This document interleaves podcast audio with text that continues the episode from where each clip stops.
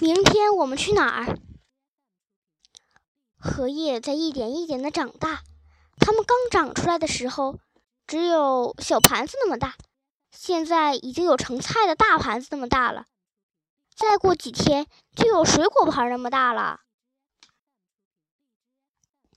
红蜻蜓贴着水面飞，时而留在荷叶上，一片荷叶就同时停着两三只红蜻蜓，就像停机坪上停着三架飞机。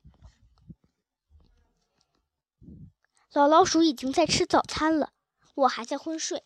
一日三餐，老老鼠依然要用龟背当餐桌。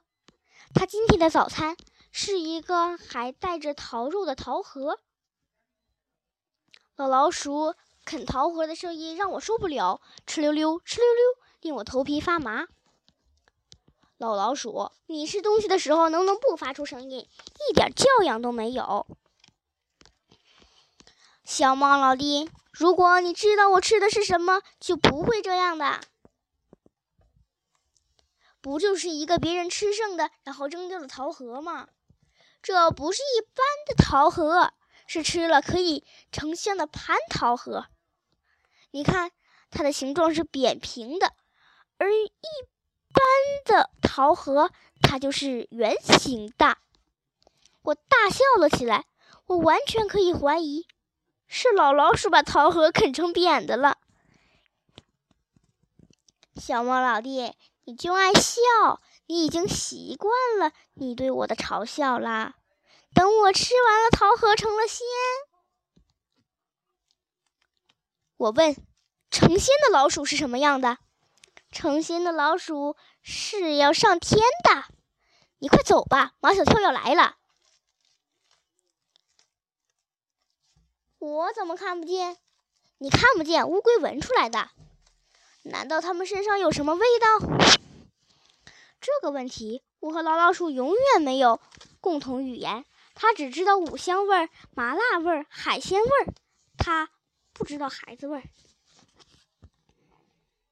一直等到看到马小跳他们的身影，耳朵能听到他们的脚步声，老老鼠才不得不躲了起来。它不怕猫，但是怕人。几个孩子一来就开会，主角是张达。只要你你们家家里的大人同意，那嗯，那就都去。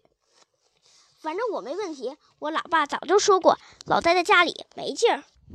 我也没问题，我是出去挣钱的。我爸我妈不会不会反对。毛超说。我说要去写写作文，到天地里面去体验生活。我妈非要我去不可。好，那那我们明明明天就去。张达说完站了起来，就意味着会议结束了。还有一个人必须去。我知道这个人是谁。我也知道杜真子。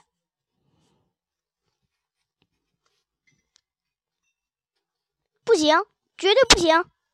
马小跳坚决反对着。我们都是男的，带一个女的干什么？举手表决，同意让杜真子去的举手。张达和毛超都举起了手，三比一通过。唐飞的眉毛扬得高高的。马小跳，你还有什么话说？